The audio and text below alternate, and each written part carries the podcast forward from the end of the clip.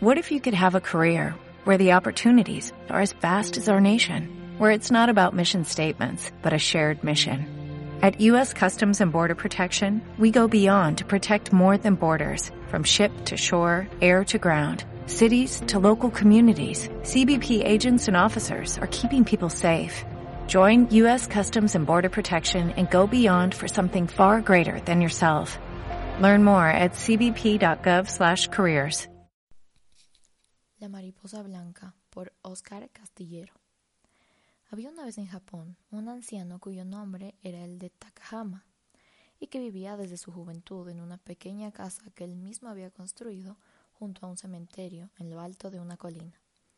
Era un hombre amado y respetado por su amabilidad y generosidad, pero los lugareños a menudo se preguntaban por qué vivía en soledad al lado del cementerio y por qué nunca se había casado.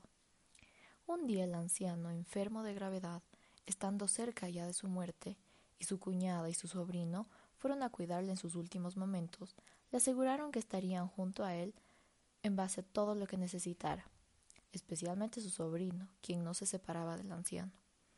Un día, en que la ventana de la habitación estaba abierta, se coló una pequeña mariposa blanca en el interior. El joven intentó espantarle en varias ocasiones, pero la mariposa siempre volvía al interior, y finalmente, cansado, la dejó revolotear al lado del anciano.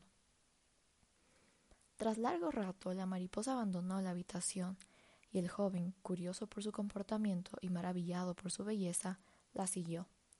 El pequeño ser voló hasta el cementerio que existía al lado de la casa y se dirigió a una tumba, alrededor de la cual revolotearía hasta desaparecer. Aunque la tumba era muy antigua, estaba limpia y cuidada, rodeada de flores blancas frescas. Tras la desaparición de la mariposa, el joven sobrino volvió a la casa con su tío para descubrir que éste había muerto.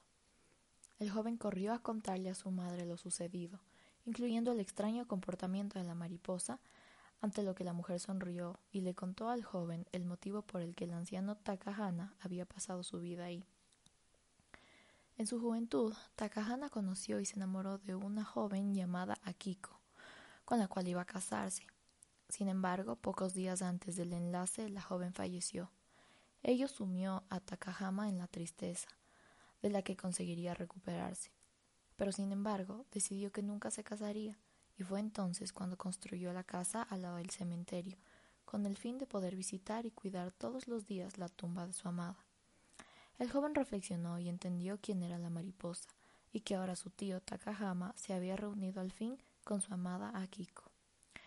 Un hermoso cuento de origen japonés que nos habla sobre el amor, concretamente de un amor capaz de trascender el tiempo e incluso la muerte, un amor eterno.